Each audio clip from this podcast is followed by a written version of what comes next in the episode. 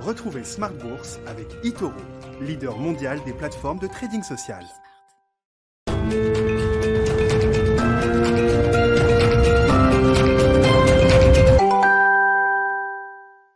Bienvenue dans Smart Bourse, votre double dose de marché quotidienne sur euh, Bismart à la mi-journée, 12h30, 13h et le soir la grande édition pendant une heure, le grand digest de l'information économique, financière et boursière à partir de 18h30.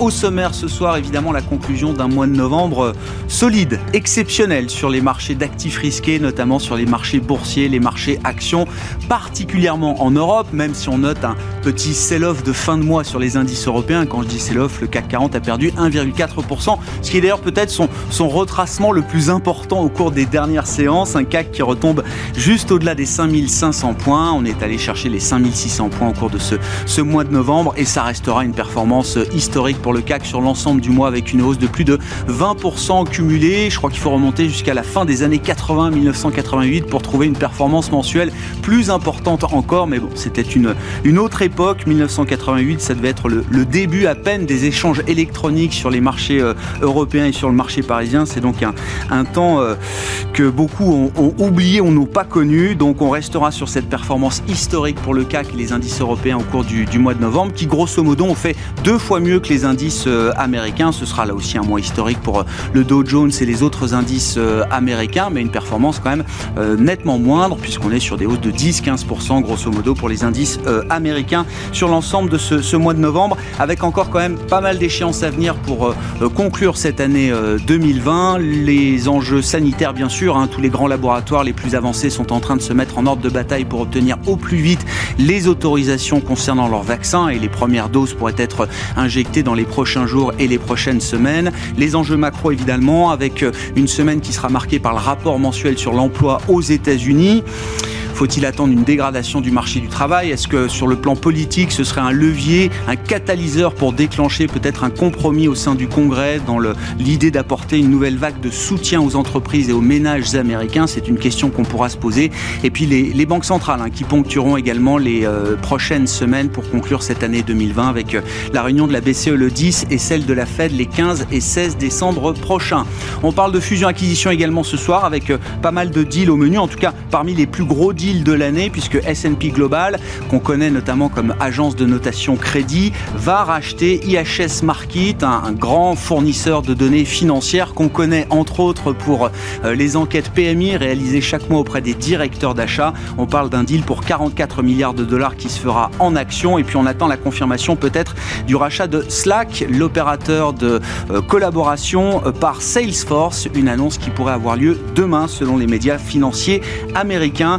Enfin, on parlera du secteur bancaire également et plus précisément encore dans le quart d'heure thématique de Smart Bourse ce soir à partir de 19h15, le secteur bancaire qui a été l'emblème de ce rallye du mois de novembre avec une hausse sectorielle de 40% pour les banques européennes, pour les banques de la zone euro. Est-ce le retour durable du secteur bancaire dans les portefeuilles? On en parlera avec les spécialistes d'Axiom Alternative Investment qui seront avec nous donc à partir de 19h15 en direct.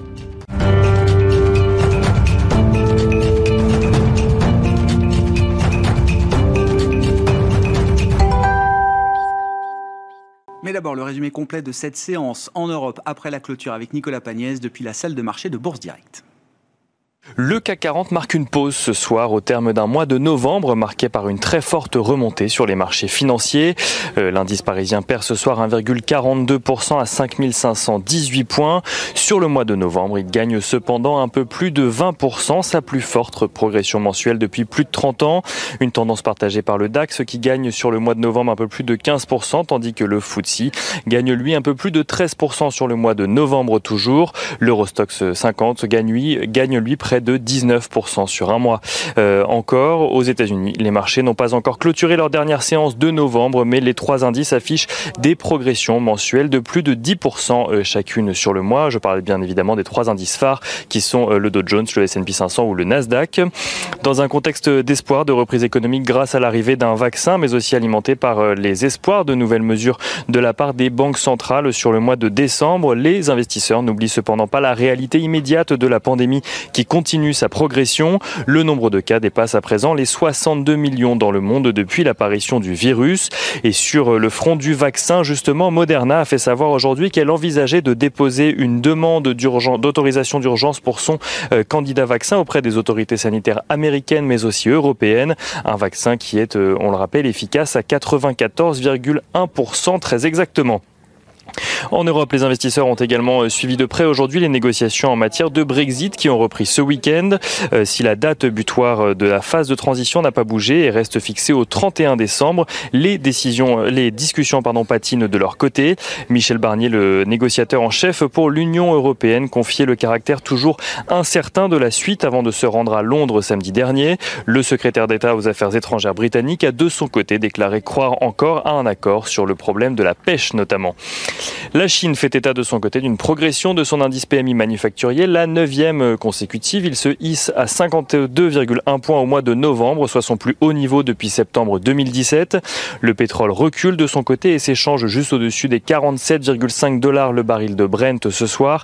Les membres de l'OPEP Plus doivent à nouveau échanger aujourd'hui alors qu'ils n'ont pas réussi à se mettre d'accord hier sur un relèvement de la production en janvier. Et si on regarde ce qui se passe maintenant du côté des valeurs à la bourse de Paris, les valeurs les plus au sein du CAC 40 sont Danone, Téléperformance, Essilor Luxotica, ArcelorMittal ou encore Atos. Euh, Xavier Niel et Mathieu Pigas annoncent de leur côté le lancement d'un deuxième SPAC français euh, lancé avec Moez et Alexandre Zouari, destiné à réaliser des acquisitions dans le domaine de la production et de la distribution de biens de consommation durable. Morgan Stanley recommande de son côté de vendre Air France parmi d'autres valeurs cycliques que l'analyste juge avoir effectué un rebond trop rapide. Et à noter aux États-Unis que S&P Global rachète IHS Markit pour 44 milliards de dollars, un montant qui en fait la plus grosse fusion depuis le début de l'année en termes de valeur. Demain, les investisseurs prendront connaissance des prévisions économiques de l'OCDE avant de découvrir la salve d'indices PMI manufacturier d'IHS Market en Chine et en zone euro, suivi de l'indice ISM aux États-Unis, le tout pour le mois de novembre. Ils prendront également connaissance des auditions de Jérôme Powell et Steve Nuckin devant le euh, Sénat américain.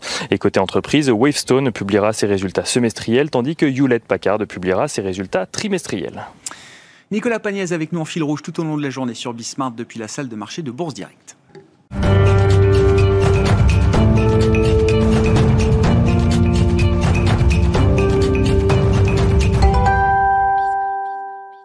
Trois invités avec nous chaque soir en plateau, en l'occurrence pour décrypter les mouvements de la planète marché. Jean-François Robin nous accompagne ce soir, directeur de la recherche marché de Natixis. Bonsoir et bienvenue Jean-François. Bonsoir. Émeric Didet à nos côtés également, le directeur de la gestion de Pergame. Bonsoir Émeric. Bonsoir Grégoire. Merci d'être là. Merci à Louis de Fels également de nous accompagner. Bonsoir Louis. Bonsoir Grégoire. Vous êtes directeur de la gestion de Raymond James Asset Management. Asset Management. Louis, je commence avec vous. À l'issue de ce mois de novembre historique qu'on a décrit euh, jour après jour, quelles sont les conclusions d'investissement que vous en retirez pour la suite? Bah, j'ai envie de dire qu'aujourd'hui, toutes les étoiles sont de nouveau alignées, qu'il aurait cru il y a encore euh, un mois quand on parlait de deuxième confinement. Parce que si on parle du risque politique, finalement, tout s'est plutôt bien passé.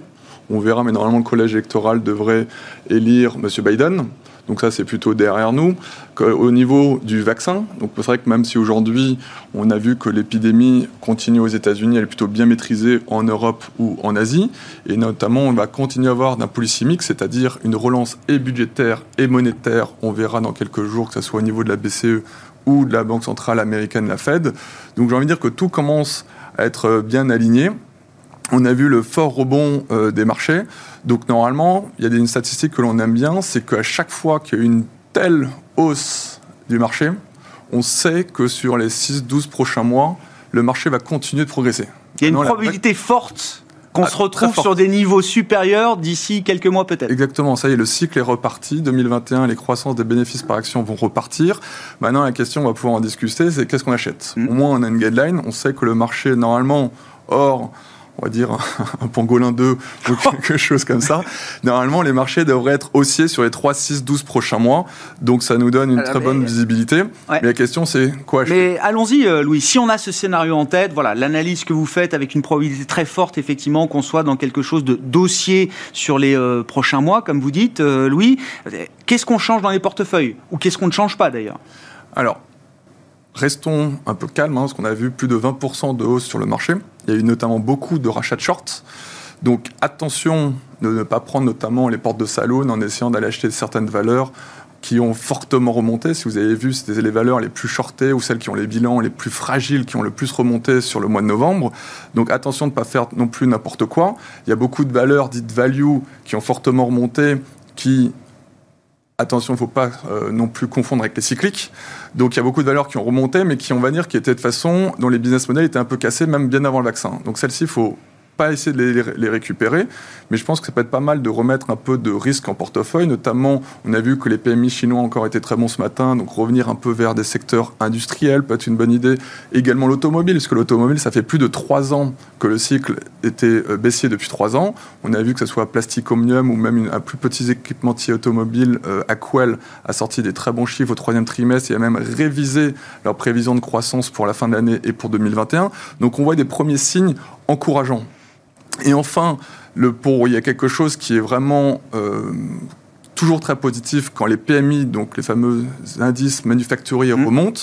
On a vu que les taux se stabilisaient.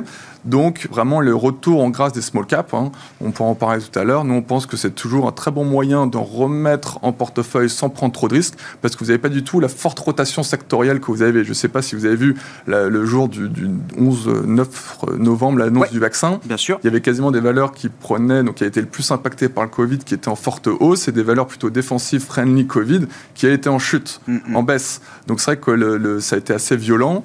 Donc, néanmoins, ce qui est bien, c'est sur la classe d'actifs small et mid cap vous n'avez pas du tout cet effet euh, rotation sectorielle, c'est plus une thématique de flux. Et on a vu depuis plusieurs semaines que les flux reviennent doucement, mais sûrement. Et donc, il n'y a pas de raison euh, que la classe d'actifs euh, en 2021 surperforme, que ce soit en Europe ou aux États-Unis. Il n'y a pas de raison que la classe d'actifs sous-performe à nouveau Surperforme, surperforme. on va dire les large caps.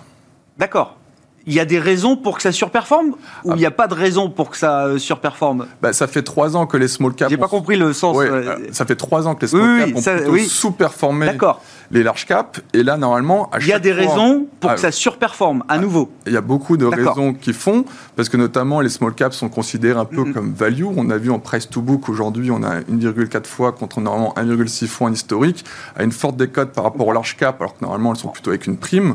Donc c'est vrai que moi j'invite les investisseurs qui nous regardent à remettre un peu de risque en portefeuille, notamment par ce biais-là. Ouais, très clair. Émeric, vos conclusions d'investissement à l'issue de, ce, alors de cette année 2020 qui n'est pas finie, mais de ce mois de novembre surtout qui a été quand même euh, assez exceptionnel. Oui, ça a été un très beau mois, et surtout ça a été un mois qui a été différent des autres. C'est-à-dire qu'on a quand même depuis le début de l'année un seul euh, regard, c'était TQS, euh, ces valeurs-là qui étaient vraiment très fortement euh, mises en avant par les investisseurs. C'est les seuls qui se sont vraiment totalement sortis par le haut en, toutes circonstances. Et là, pour une fois, on a eu, on a eu le début de, de vrais rebalancements à l'intérieur des indices, à l'intérieur des différents marchés.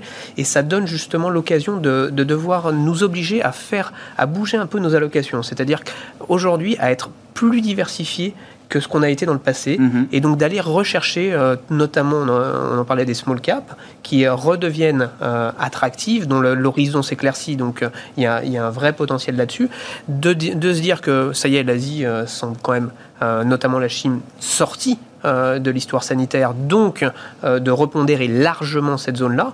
Donc ça, ça, invite en fait les investisseurs à rebalancer un petit peu les cartes, à aller revoir un petit peu certains dossiers euh, value, mais attention euh, en étant là pour le coup extrêmement sélectif. Il faut pas se, faut pas se leurrer, faut pas, faut pas avoir des ornières et se dire oh ben là, là tout de suite il faut, il faut suivre le marché et aller sur de la value. Non, c'est, c'est, pas ça. Il y a une forme de discrimination qui va se faire à un moment. Très parce que là, c'est vrai que comme le disait Louis, c'est les bilans les plus fragiles qui ont le plus euh, remonté sur le plan boursier. j'entends. Ça va pas se poursuivre de cette manière-là pendant les prochains mois. Ça c'est la première phrase, la phrase de rattrapage normal. Mais par contre, la phase dans laquelle il y a une poursuite euh, de la hausse doit se faire de façon beaucoup plus sélective. Et c'est là où euh, aujourd'hui on peut remettre un peu de value, mais pas tout et n'importe quoi. Et c'est mm. très très important d'insister là-dessus. Donc euh, donc il y a de la rotation, il y a de la rotation à avoir on va rester investi. Ça, c'est ce qui semble quand même important de donner parce que le flux de la part des euh, inspirés par les banques centrales va se poursuivre. On ne peut Dans une logique de moyen long terme, au-delà des, des, secousses qui peuvent toujours arriver ou d'une consolidation éventuelle du marché, vous dites il faut avoir cette idée d'être investi sur les actifs risqués, sur les actions. Exactement. Toujours.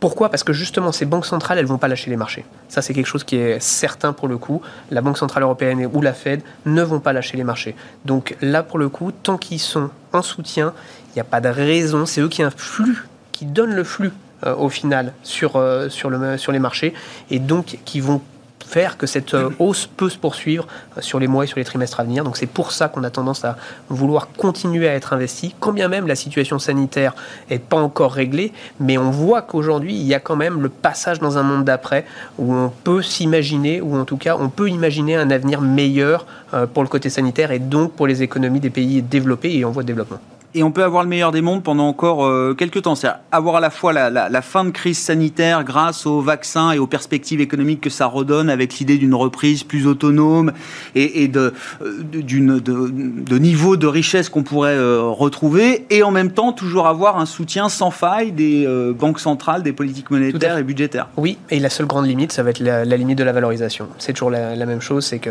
tant qu'on a les banques centrales qui influent du cash et qui donnent des liquidités, ça, ça, ça nous donne... Euh, d'une tendance qui va être euh, haussière, mais jusqu'au moment où les valorisations deviennent beaucoup trop tendues. Et c'est euh, tout est histoire de limites et chacun donne ses limites aujourd'hui. Et c'est là où, où on peut avoir des marchés qui plafonnent et commencent à plafonner sur certains secteurs. Bon, qu'est-ce qu'on dit du côté de la recherche marché de Natixis, Jean-François? Alors sur les banques centrales, on va en parler euh, sans doute, on en parle toujours, on en revient toujours là, mais euh, déjà sur, le marché, il y a, est-ce qu'il y a des indicateurs qui laissent penser qu'on est déjà un peu dans une forme d'euphorie aujourd'hui, ou est-ce que c'est encore euh, un mouvement qui a de la place pour se développer? Ce qui est intéressant, c'est un peu l'histoire du temps court et du temps long, en fait, finalement. C'est qu'aujourd'hui, quand on dit, tiens, il, faut, il y a encore de la place sur la value, sur les actions, effectivement, on achète une action, c'est voilà, la valeur actualisée de ses flux futurs, c'est pas seulement 2020, pas seulement 2020, 2021, voilà, on, peut investir un peu dans le moyen terme en achetant des actions en se disant bah c'est retour à une, la normalité ou à une certaine forme de normalité. Mais euh, c'est vrai qu'à court terme, on est quand même encore en milieu d'un choc pandémique, c'est pas fini, les vaccins arrivent, mais on voit bien que là, on nous dit qu'on n'aura pas ça avant, avant septembre pour tout le monde. Euh, on voit qu'à Hong Kong, ça y est, ils se reconfinent également. Euh, on voit qu'au Japon, ça repart. On voit qu'ils sont en plein d'une deuxième vague aux États-Unis. Donc à court terme, c'est quand même, on achète l'idée qu'on va se normaliser dans six mois, ce qui me semble une très bonne idée. Les vaccins ont l'air de marcher. Euh, donc on peut enfin, et ce que vous disiez tout à l'heure, je suis tout à fait d'accord, il y a encore deux mois, on serait dit, tiens, est-ce qu'en décembre, on aura un vaccin qui marche à 95% On aurait dit, là, vous êtes quand même très optimiste. Quoi. Bon, c'est quand même ce meilleur des mondes, entre guillemets, qui est en train d'arriver. En revanche, moi, ce qui m'intéresse un peu, c'est dans ce temps long, si on veut regarder les actions, c'est de se dire, bon, ben voilà, est-ce que les valorisations, et vous le disiez en introduction, quand on a repris 30%, est-ce que le, mouvement est fait? On voit des niveaux de, sur les obligations, de, mais pareil, hein, de spread, de, de, valorisation qui sont supérieurs à ce qu'ils étaient avant le mois de mars. Donc, comme s'il n'y avait pas eu de crise. Mm, mm. Donc, euh, bah si, il y a quand même une crise. Il y a sûrement des entreprises qui sont beaucoup plus euh, leveragées qu'elles ne l'étaient avant. Ce qui change, c'est que vous avez les banques centrales et les gouvernements qui ont mis le paquet euh, à la fois en termes de budgétaire et de politique monétaire. Et si on se projette dans le futur et dans une forme de normalisation, probablement que vous n'aurez pas justement autant de soutien budgétaire, que les gouvernements vont être obligés de s'attaquer un petit peu à leur dette sur PIB et de calmer un petit peu le jeu au niveau des déficits. Hein. Euh, c'est les engagements qui sont pris d'un peu partout. Et probablement que les banques centrales non plus pourront pas être autant du soutien du marché, puisque euh, bah, sans doute que dans un monde normalisé, on va se remettre à consommer. Cette épargne de précaution va se mettre à 90 milliards en France, va se mettre à jouer pour, en faveur de la consommation, que demain vous aurez sans doute un peu plus d'investissement qui fera que bah, peut-être qu'on aura un tout petit peu plus d'inflation. Ce que j'essaie juste de dire là, c'est que finalement, dans un temps à moyen terme, finalement, l'environnement qui soutient les marchés, encore une fois, on est pour beaucoup plus cher que ce que c'était avant le début de la crise, euh, pour beaucoup, pas mal de valeurs. Mmh. Euh, ça, c'est justifié si on a encore un soutien ou si on a des, des, relais de croissance à moyen terme. Or, je pense que oui, on va forcément revenir à, la, des niveaux de PIB de 2019, on y reviendra probablement fin 2022, mais attention, est-ce que l'environnement euh, par la suite... 2022 ou 21 Ah, 2022, oui. Fin 2022, d'accord. En Europe, en Europe D'accord. Euh, en Chine, on a déjà dépassé les niveaux de PIB. Oui, oui, ça oui. Aux États-Unis, euh, probablement, mais c'est pareil. Si vous me permettez une petite remarque sur les États-Unis, on achète le meilleur des scénarios. Euh, c'est super. Il y a Janet Yellen, il n'y a pas eu la guerre civile, donc c'est que des bonnes nouvelles. Et il faut, rappeler que malgré tout, 80% des flux qu'on voit sur les actions, c'est des robots, c'est des algos. Et, et ces algos, qu'est-ce qu'ils disent? Bah, Comment ça marche dans le passé quand vous avez un président démocrate et un, un congrès divisé? C'est bon pour les actions. Ça fait 14% en moyenne euh, annuelle les années d'après, donc c'est super bon, j'achète. Attention, Je déteste dire ça comme économiste, mais Ouais. fois-ci, c'est peut-être un tout petit peu différent.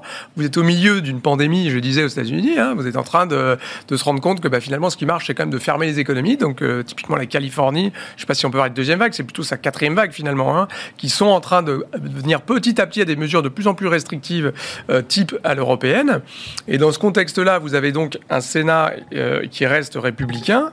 Euh, il faut euh, quand même, pour passer les mesures budgétaires, avoir un Sénat qui accepte de les passer. Mhm. Il faut que pour Janet Yellen soit nommée, que le Sénat euh, l'approuve, etc., etc. Or ça, c'est pas du tout évident. Si on prend les précédents euh, de, de Barack Obama de son deuxième mandat, avec qui Mitch McConnell, qui est actuellement à la tête du Sénat, qui a toutes les chances d'être reconduit, vous avez tout à fait la possibilité d'avoir une situation de blocage où il n'y a pas de relance budgétaire aux États-Unis. S'il n'y a pas de relance de budgétaire aux États-Unis, c'est pas du tout une très forte reprise de l'économie américaine qu'on va voir. C'est plutôt une consommation qui va être assez vite obérée en l'absence de chèques aux, particuliers. Et, la vaccin ou pas vaccin, ça peut créer quand même des troubles à, ah bah, oui, à- il à court terme pour, euh, qui pour les dit qu'il y a investisseurs. un tiers des ménages américains qui peuvent pas faire Ouais. face à une dépense de 400 dollars, qu'il y a un tiers, et c'est pas forcément le même, qui euh, euh, ne- ont du mal à payer leur loyer. Si vous n'avez pas du budget à un moment ou à un autre pour aider à cela, et Janet Yellen sera la première à vouloir le faire, parce que pour le coup, voilà, on a mis une, une colombe au trésor, donc Mm. c'est parfait, et ils vont marcher main dans la main avec son ancien colistier de la Fed, mais pour autant qu'elle ait les mains libres auprès du, avec le Sénat. Et ça, c'est pas du tout évident. Donc le marché, typiquement là, achète encore une fois une bonne nouvelle qui est pas encore avérée. Pareil pour Janet Yellen, elle est toujours pas nommée. On a raison de la féliciter. Elle a eu, on va en parler juste après. Mais attention, elle est pas encore là. La barre est haute. On a, on a mis Ah la, oui, la- on la a barre assez haute sur pas achète- mal de sujets. On achète beaucoup les bonnes nouvelles, mais depuis un petit moment, hein, on est dans un marché qui ne donne pas beaucoup de attention aux mauvaises nouvelles et beaucoup aux bonnes nouvelles. Donc il y a quand même un certain nombre de, de- Ouais. de- de points d'attention qui arrivent quand même. Mais c'est vrai que cette Oui, incertitude Louis Defeld. budgétaire, que ce soit aux États-Unis, comme, comme on l'a vu, ou même en Europe, parce qu'il y a les Hongrois et les Polonais qui bloquent pour le moment. Et on voit que ça met encore plus la pression dans ces cas-là sur les banques centrales.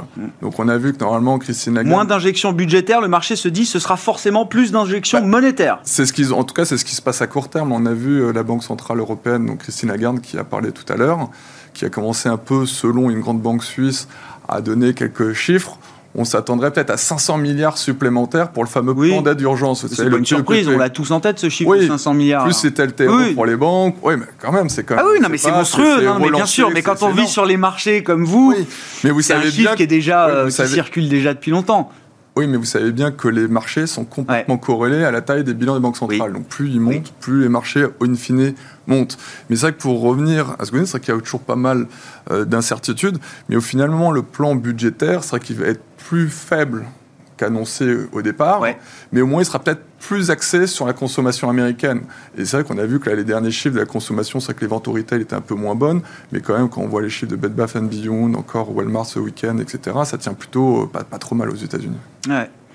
Bon, si, si on regarde un peu peut-être les, les- les secteurs, encore une fois, alors les emblèmes du rallye de ce mois de novembre, vous me dites ce que vous en pensez, Emmerich. Et puis, euh, effectivement, si, si le marché s'apprête à faire quand même un peu de tri entre les, les bons et les mauvais élèves, ceux qu'on a envie d'avoir stratégiquement et ceux qui auront vécu un, un rallye euh, d'un mois, bon, les banques, euh, pétrole et gaz, euh, euh, tourisme, loisirs, évidemment, enfin, tous les, les, les- secteurs qui ont été plus- les plus affectés, sur le plan boursier notamment, sur le plan économique également, à travers cette crise pandémique. Comment vous avez envie de faire le tri, justement, pour la suite euh, En fait, on a, on a envie d'en reprendre, de reprendre de chaque secteur, mais par contre d'être très très sélectif à Ouais. l'intérieur des secteurs. C'est ça qui est important. C'est là, c'est vraiment le point pour le pour nous qui est le plus Parce que important. là, la hausse a été assez homogène. Je regardais le secteur bancaire. Je rappelle qu'on en parlera à 19h15 avec des spécialistes. Mais oui, les trois grandes banques françaises, j'ai pas fait toutes les banques européennes, mais elles prennent tous, toutes, pardon, entre 40 et 50% depuis le début du mois de novembre. Il n'y a pas fait. eu de grosse discrimination de ce point de vue-là. Et justement, c'est le premier, la première partie du mouvement. Pour avoir la deuxième partie du mouvement, il va falloir rester sur les- le ou les bons acteurs. Typiquement, aller chercher la banque qui a le bilan le plus solide, le plus de croissance, qui sait prendre les bons virages, c'est-à-dire les virages fintech, les virages asset management, ces virages-là qui sont très importants. Donc c'est vraiment, le- on va aller chercher l'acteur. C'est pareil dans le milieu du pétrole. Euh, les valeurs pétrolières qui ont fortement remonté parce qu'on s'est dit que finalement bah, l'industrie allait reprendre, donc forcément il y aura, les valeurs pétrolières allaient, allaient remonter également. Oui, c'est vrai. Là aussi, on va aller chercher celles qui sont capables de prendre les bons virages, les virages de- des énergies renouvelables, du, pétro- euh, du de l'hydrogène, ce, ce genre de, de thématiques qui ont évidemment le, le vent en poupe et qui sont sûrement dix fois surpricées par les, par les marchés financiers. Mhm. Mais encore une fois, on va aller chercher des acteurs qui savent prendre, qui savent être agiles et euh, qui savent prendre les bonnes décisions. Et c'est là où euh, aujourd'hui on va passer dans une nouvelle étape. Et ça, c'est cette étape, elle est, elle est là aujourd'hui, elle est dès maintenant. On a eu cette première, euh, cette première hausse très forte, qui est une hausse normale de reprise, pour ces secteurs-là, pour les secteurs value, le secteur du tourisme en est également euh, un très bon exemple, mais aujourd'hui, euh, on va aller devoir aller être beaucoup plus sélectif pour aller choisir ceux qui vont prendre le relais. C'est pareil dans le tourisme, on sait bien que le tourisme ne va pas redémarrer immédiatement, par contre, dans le tourisme, il y a des acteurs qui sont beaucoup plus solides au niveau du bilan que d'autres, il y en a qui sont beaucoup plus agiles également, donc, euh, donc oui, il faut aller chercher ces acteurs-là plutôt que les autres parce que leur perspective à long terme montre que euh, il, faut, il faut rester avec cela et avec ces managers qui sont clés euh, dans ces, dans ces activités-là. Si on fait de la place pour ces secteurs ou pour euh, certains dossiers dans ces secteurs très déprimés, qui pour beaucoup étaient déjà très déprimés avant la crise pandémique, qu'est-ce qu'on fait avec le reste? C'est-à-dire ce qui a été le cœur de tous les portefeuilles du monde de la finance depuis dix ans, la tech, la croissance visible, le luxe quand on est sur le marché parisien. Qu'est-ce qu'on fait avec dossiers-là Typiquement, euh, il y en a certains qu'on va, commencer à alléger parce qu'il y a eu de telles hausses euh, quand on regarde les valeurs notamment de tech euh, aux US ou en Europe, parce qu'on a quand même des champions de la tech en Europe qui sont sur des plus hauts, donc des ASML et compagnie il y a des très belles perspectives, mais ça a tellement monté qu'on peut aujourd'hui se, se, permettre d'en vendre une partie pour justement faire de la place pour... Euh, pour euh, c'est là où euh, ça s'appelle la construction de portefeuille, où c'est important de construire comme il faut ses portefeuilles, de savoir les diversifier à certains moments, et c'est comme ça qu'on améliore sa performance et son risque qui va avec. Donc, donc aujourd'hui, c'est comme ça qu'on voit un petit peu les choses, vendre un peu de ce qui a beaucoup monté, notamment dans les techs, un peu dans le luxe également, parce que là aussi, même si on a affaire à des patrons qui ont été extrêmement agile euh, dans le secteur du, du luxe. C'est vraiment euh, ce point-là qu'il faut mettre en avant, c'est que c'est l'agilité des managers qui ont réussi à aller chercher la croissance, mais vraiment là où elle était, dans les zones et à la fois sur, euh, sur un niveau de marketing extrêmement ciblé auprès du consommateur. Donc, donc ce qui explique la surperformance de ces, de ces sociétés-là. Donc ces, ces, valeurs-là, on a tendance à baisser, à les couper en deux pour faire de la place justement pour aller revenir sur ces valeurs qu'on avait totalement laissées de côté ces derniers temps. Bon. Bah, on voit Sur la construction de portefeuille, Louis C'était assez violent pour prendre les propos d'Emeric. Par exemple, sur le mois donc de novembre, plus de 20% sur les marchés. La valeur Hermès, par exemple, qui est le summum de la qualité, mmh. est en baisse.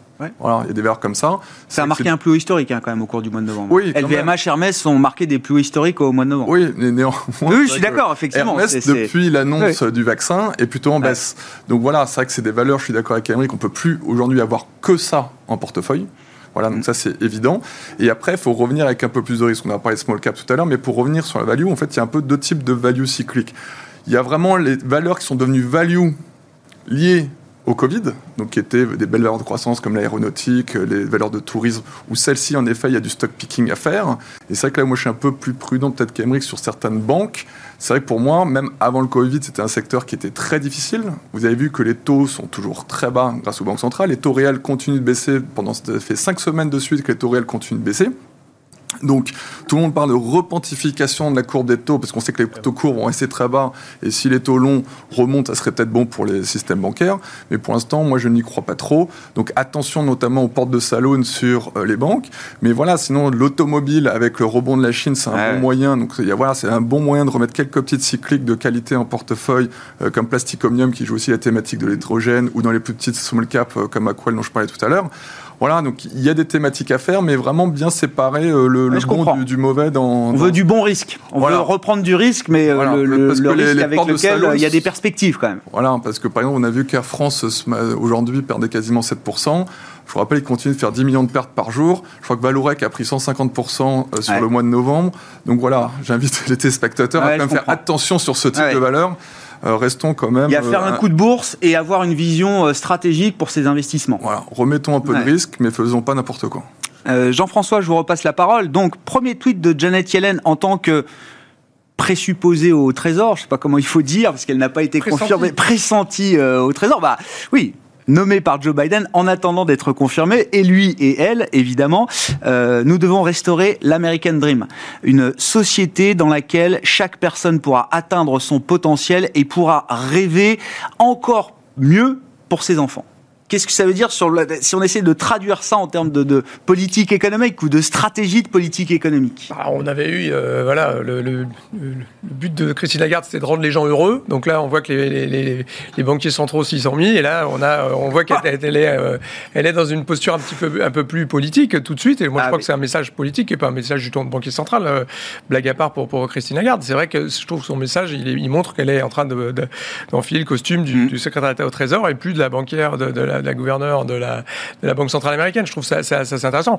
Euh, voilà, moi je pense qu'il faut quand même juste ce que je disais tout à l'heure. Attention, euh, Joe Biden euh, bon, sera le premier, le 46e président des États-Unis, mais voilà, parmi les 4000 personnes qui doit faire qui, peut nommer, il y en a 1200 qui passent par le Sénat, dont évidemment le secrétaire d'État au Trésor. Je pense qu'une des raisons du choix de, de, de, Joe Biden, de, de, de, Janet Yellen, c'est justement qu'elle fait vraiment consensus, qu'il n'y a pas trop, de, un peu pas, il n'y a pas tellement d'aspérité sur son curriculum vitae, euh, peut-être contrairement à son prédécesseur, on peut dire.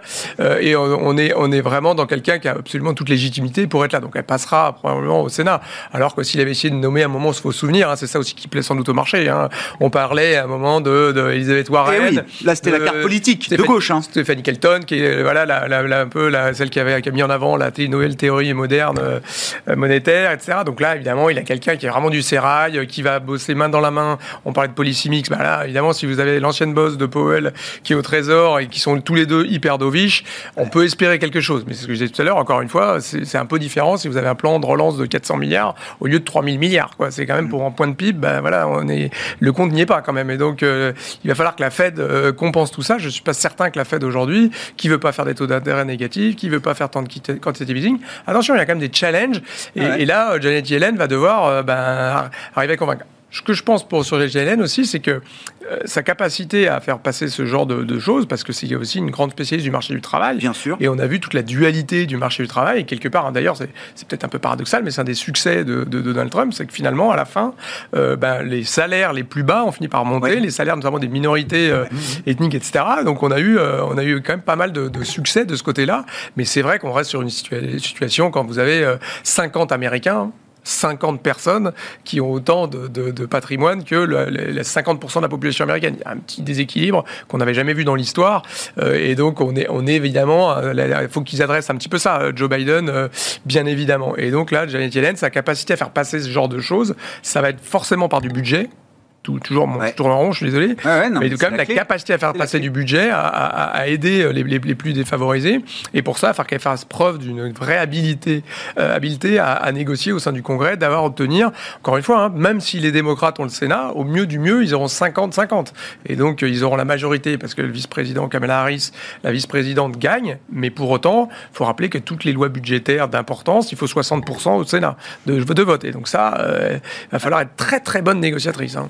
Si, on reste sur les enjeux macro, mais avec euh, la, comment le, paramètre pétrolier, puisqu'on a une réunion de l'OPEP euh, aujourd'hui et demain euh, à Vienne pour décider soit de maintenir les restrictions en place, hein, les quotas de, de, restrictions de production en place, les prolonger, soit de se dire il va falloir peut-être remonter progressivement, graduellement, notre euh, production de, pétrole avec un baril entre les 45, 50, 47 dollars pour le baril de Brent ce soir. Euh, et, l'idée quand même d'une reprise qui va s'affirmer tout au long de l'année 2021 euh, avec la sortie de crise sanitaire qu'on envisage, Jean-François Quay. Oui, bah, il y a plein on parlait de Valourec tout à l'heure, rebond des, valeurs liées au pétrole, phénoménal, etc.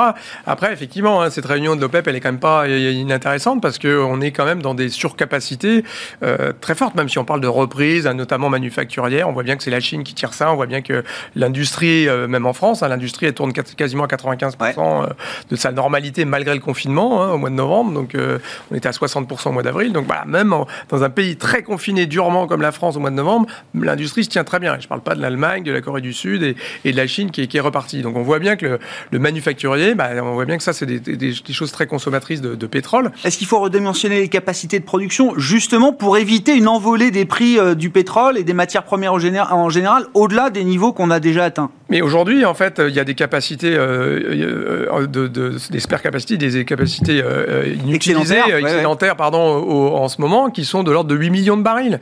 Donc, si vous prenez l'OPEP plus la Russie, il y a plein de capacités excédentaires. Donc, de toute façon, s'ils se mettent pas d'accord, la demande, on saura l'adresser. Et encore une fois, peut-être qu'un Joe Biden va être un petit peu plus conciliant, même en ce moment, ça a l'air de se tendre un peu, mais et pour cause, peut-être qu'on a cherché à tendre la situation, mais avec l'Iran, Hein, mais l'Iran, c'est 2 millions de barils jour de possibilités de, de, production additionnelle. Donc vous avez de ces acteurs-là, euh, l'Irak qui peut revenir un peu dans la danse. Et en fait, la capacité aujourd'hui de pétrole, elle est là, même si on a une reprise assez forte. On manquera euh, pas de pétrole pour accompagner la reprise. On manquera pas de pétrole, d'autant plus qu'encore une fois, il faut, faut, faut, faut garder en tête que bah, la transition énergétique, c'est quand même une des grandes, grandes questions qu'on avait en entrant dans cette crise. Est-ce que ça va être, on va ralentir la transition énergétique ou l'accélérer? On voit bien que dans tous les plans dans le monde entier, et Joe Biden, s'il arrivait à faire passer quelque chose, il rêverait de faire ces 2000 milliards d'investissements dans, le green, mm. dans la green energy euh, également. On voit bien qu'on est plutôt une accélération de l'histoire. D'ailleurs, c'est ça le Covid. On accélère des tendances.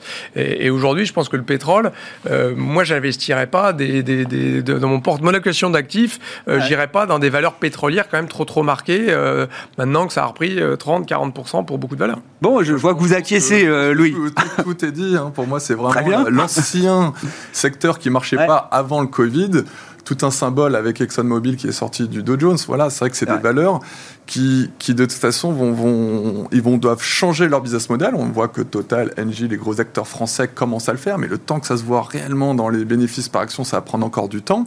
Mais pour, pour, moi, c'est quand même très, très, très, très compliqué. Hein. Je vois vraiment pas euh, comment euh, le, le, prix du baril pourrait monter, même si la demande revient, parce que l'offre est pléthorique, hein, comme on vient de le dire. Moi, je pense qu'à terme, peut-être dans 10, 15, 20 ans, on pourra même donner, euh, le pétrole sera peut-être gratuit, on, on pourra donner du, pétrole au On l'a vu négatif, hein, mais bon, je, je, oui, Pour, pour, moi, et, surtout, deuxièmement... Pour... La dernière goutte de pétrole sera sûrement pas pour faire marcher une voiture, hein, ce sera pour faire du plastique, ou, des élastiques pour les masques, si on est vraiment très pessimiste. Et, et en plus, dans le double impact positif, il ne faut pas sous-estimer aussi les flux. C'est vrai qu'on n'en a pas parlé, il y a énormément de flux sortant de cette classe d'actifs parce que c'est plus ESG, et donc les flux reviennent vers les énergies renouvelables, même si les valorisations sont bien évidemment beaucoup plus fortes. Donc il y a un double flux négatif sur le pétrole, donc c'est vrai que nous aussi on n'en a pas une aujourd'hui chez Raymond James en portefeuille. Ah ouais, d'accord. C'est exclusion totale du... C'est pas une exclusion, c'est que c'est comme les banques, on n'y croit pas, c'est du value trap pour nous. Ouais, je comprends. Bon, je sais pas, est-ce qu'il peut y avoir un cas d'investissement un peu différent, au moins pour certaines pétrolières, major? Quand on suit la communication euh, d'un Total, il y a quand même l'idée qu'ils essayent d'adresser ou de répondre quand même à cet enjeu de la transition énergétique, de devenir un énergéticien un peu plus complet que simplement le producteur de pétrole qui se range. Non, c'est plus un pétrolier, mais sauf qu'aujourd'hui, c'est du rendement. Il y a l'idée d'accompagner aussi peut-être ce genre euh, ce genre de mouvement. Je ne sais pas si ça vaut le coup. Euh, c'est tout le débat. En, en, gardant ces critères ESG, ISR qui sont aujourd'hui effectivement un prérequis pour beaucoup d'investisseurs. Exactement. C'est la transition énergétique. Elle est, elle, est très présente chez certains acteurs et Total en est un excellent exemple. C'est un des, de ceux qui communiquent le plus sur le sujet parce qu'ils ont compris qu'il fallait aujourd'hui changer totalement la vision qu'on a de l'entreprise et ne plus être uniquement pétrolier parce que, un, c'est euh, un mot qui est presque interdit chez les investisseurs aujourd'hui. Euh, ça pollue.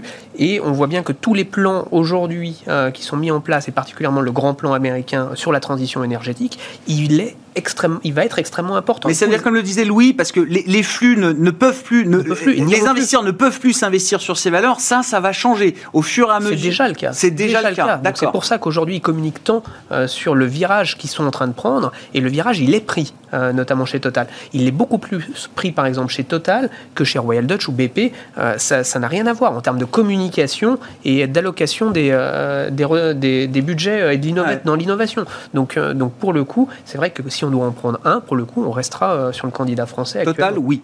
Oui. D'accord. Oui, d'ailleurs, c'est rassurant, Jean-François Robin. Euh, finalement, un total qui va surperformer des acteurs qui, justement, ont réinvesti dans le Shell, comme Exxon, qui se dit, qui, on va dans le Bastien Permienne encore plus, etc.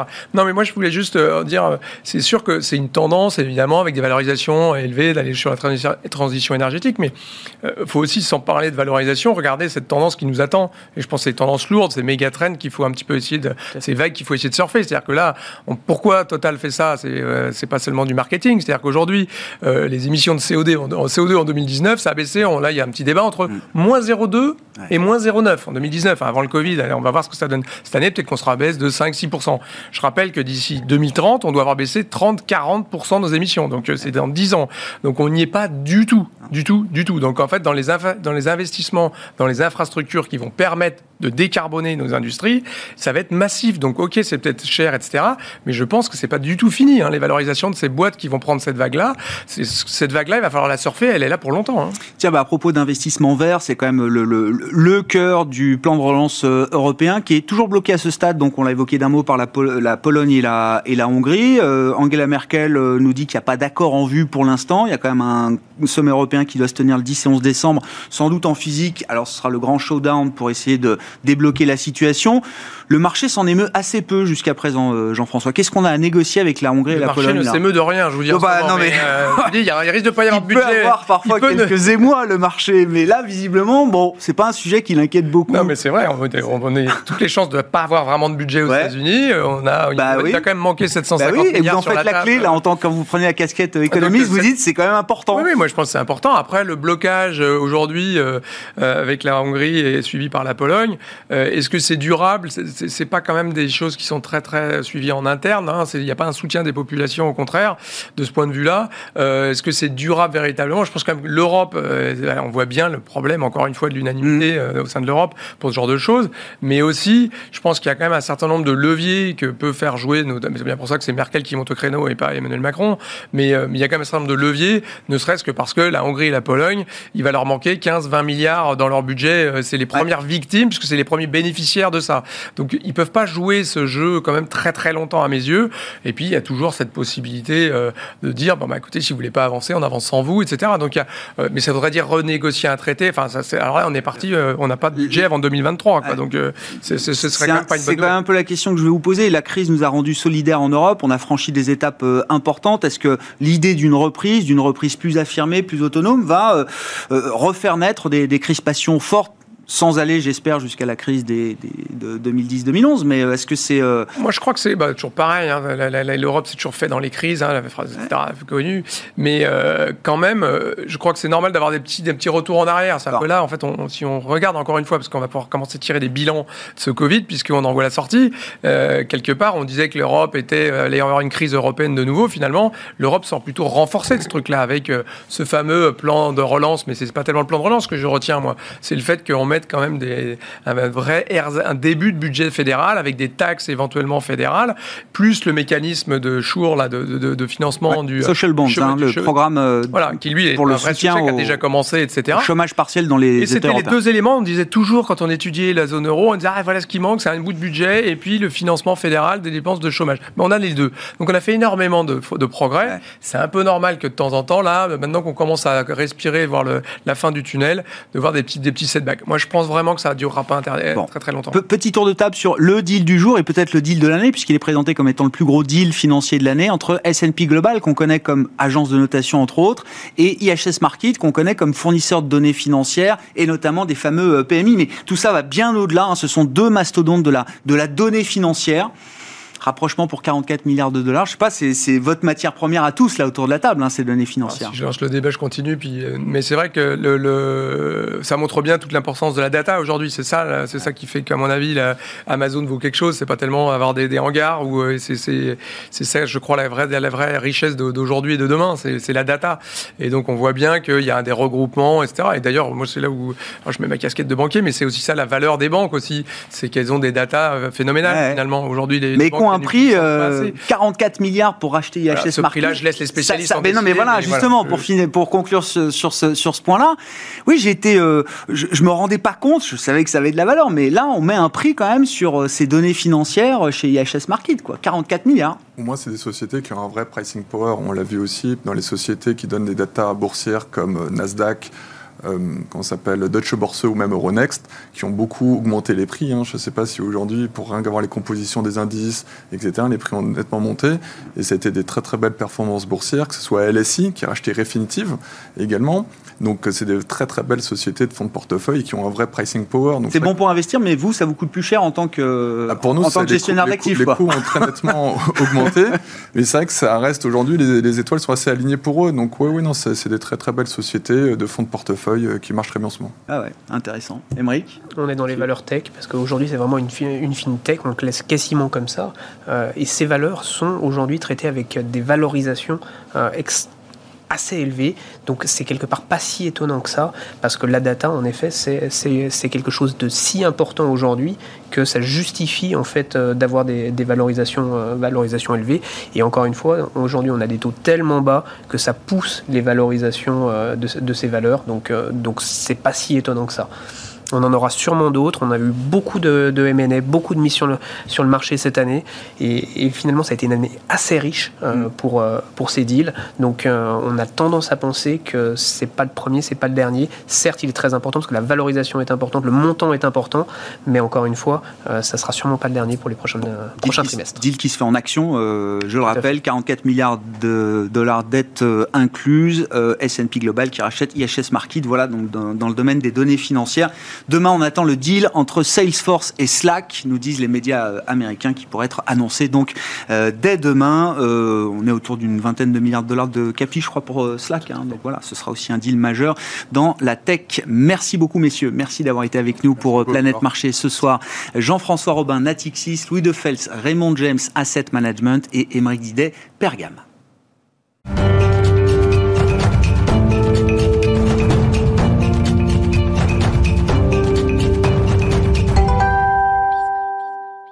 Le dernier quart d'heure de Smart Bourse chaque soir, c'est le quart d'heure thématique, marché à thème. Le thème du jour, le thème du mois, c'est le thème du retour en grâce des banques. Alors je, je, je prends euh, des pincettes pour, euh, pour dire ça, parce que ça reste un secteur déprimé, qui est en baisse de 20% euh, pour les banques de la zone euro depuis le, le 1er janvier. Mais le rebond du mois de novembre a été spectaculaire, historique peut-être d'ailleurs sous, sous différents aspects. On en parle avec un spécialiste, David Benamou, qui est à mes côtés. Bonsoir et bienvenue David. Bonsoir. Vous êtes fondateur, directeur des investissements d'Axiom Alternative Investment Spécialiste dès le départ de l'investissement dans le secteur bancaire, à travers la dette bancaire, mais aussi à travers les actions bancaires. C'est d'ailleurs le, les equity, les actions qui m'intéressent. On parlera du fonds equity que, que vous gérez, donc euh, dans le secteur bancaire ou secteur financier au sens large qui, est en hausse de, j'ai vu, 6% depuis le 1er janvier. C'est ça, euh, David, quand je disais, voilà, je donnais comme référence l'indice sectoriel des banques de la zone euro qui est en baisse encore de 20%, après un rebond néanmoins spectaculaire de 40% au cours du, du, mois de novembre, pour donner un peu la, la, perspective des choses. Pour comprendre la hausse du mois de novembre pour le secteur bancaire, il faut comprendre la baisse qu'on a vécue euh, notamment en, en début d'année. Quels ont été les facteurs déterminants qui ont expliqué cette baisse et qu'est-ce qui s'est renversé depuis quelques semaines, David? Alors je dirais qu'il y a trois facteurs. Le premier, c'est un, terrain défavorable qui est la, politique monétaire telle qu'elle s'applique, en tout cas telle qu'elle qu'elle s'est appliquée euh, au secteur bancaire depuis des années.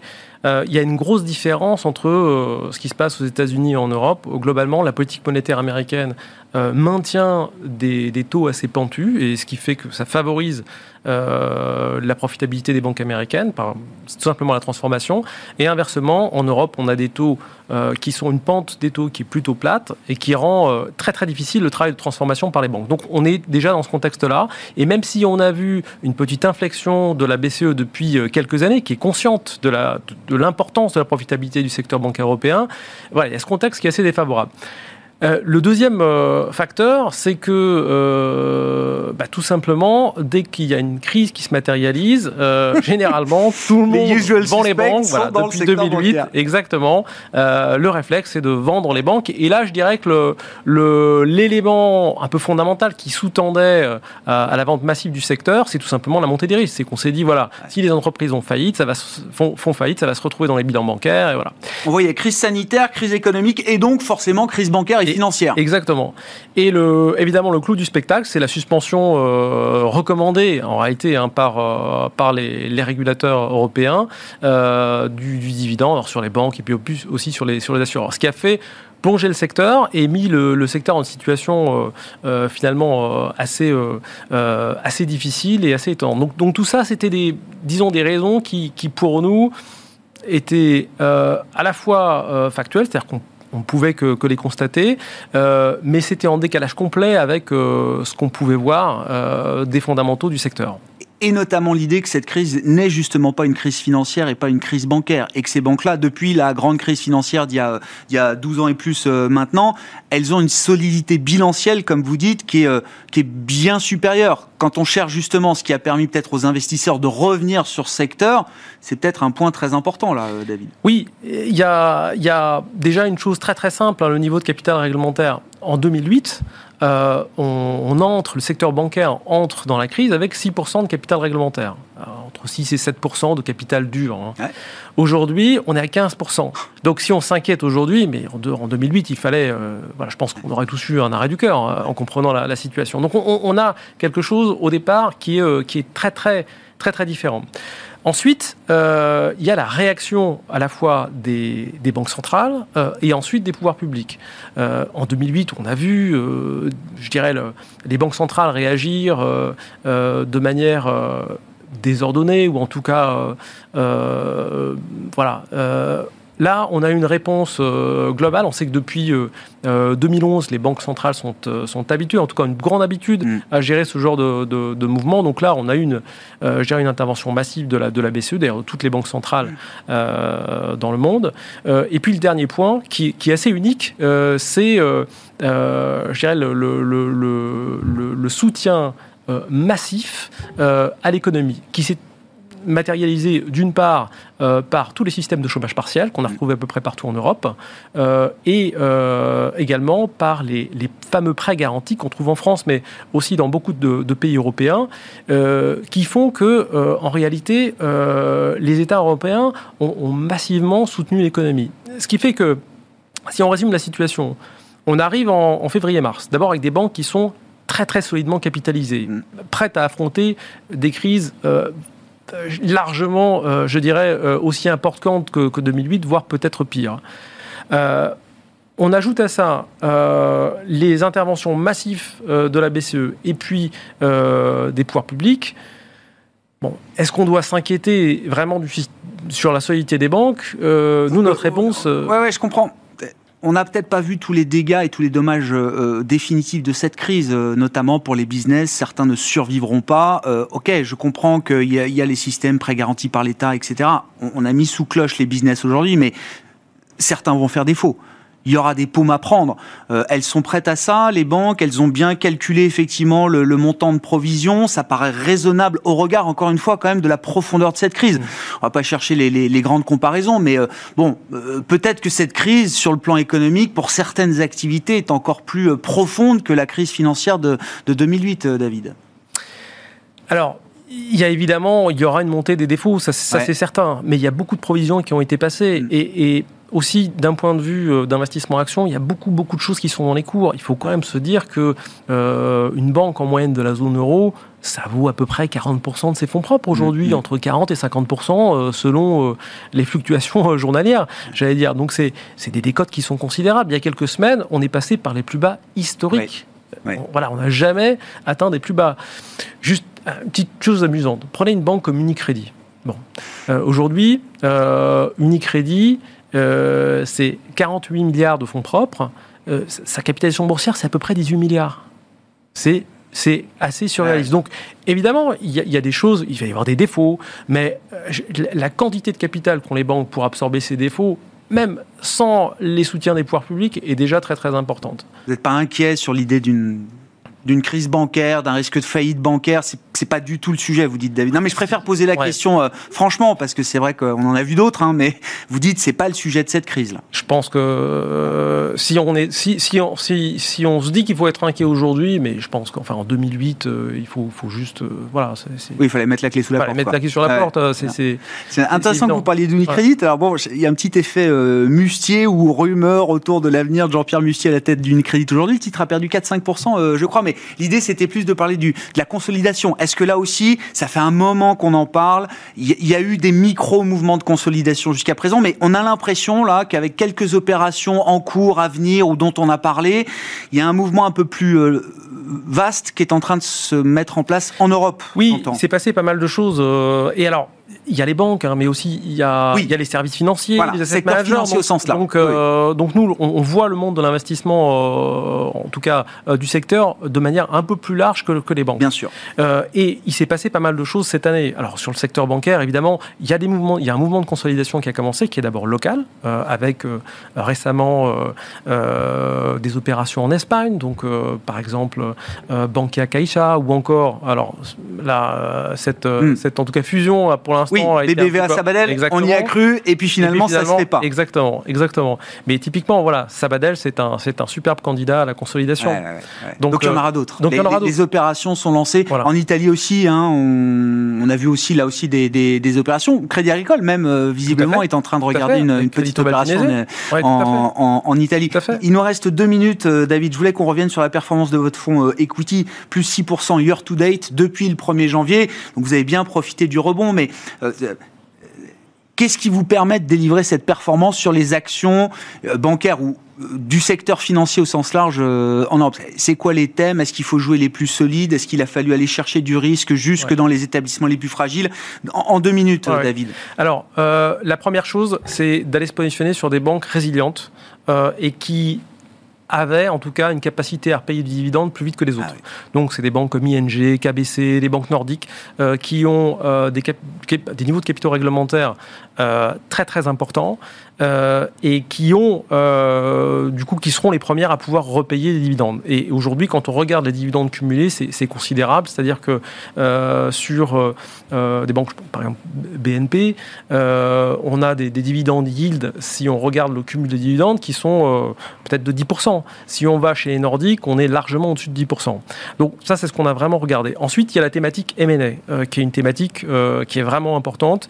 Il y a eu des choses formidables qui sont passées aussi sur le secteur assurance, avec euh, euh, une société comme Catholica, qui, euh, qui a fait l'objet d'une montée au capital par Generali. Le, titre, le cours du titre a pris 40% en une journée. Hmm. Donc voilà, il, y a, il, il se passe des choses et, il y a de la valeur. Et surtout aujourd'hui, le secteur est pas cher. Toujours pas. Oui, même après 40% de rebond, effectivement, pour le secteur bancaire. hein, je suis désolé, mais effectivement, voilà, ça reste, ça reste pas cher.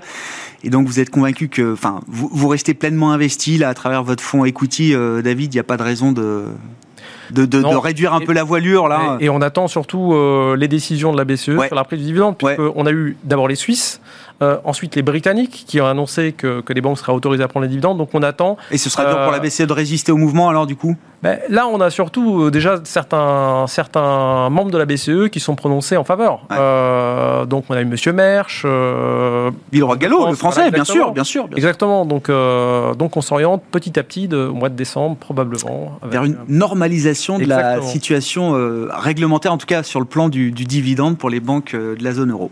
Merci beaucoup David, merci d'être venu nous voir ce soir dans le quart d'heure thématique de Smart Bourse. David Benamou, euh, associé fondateur et directeur des investissements d'Axiom Alternative Investment. Très bon début de soirée, on se retrouve demain 12h30 en direct sur Bismart.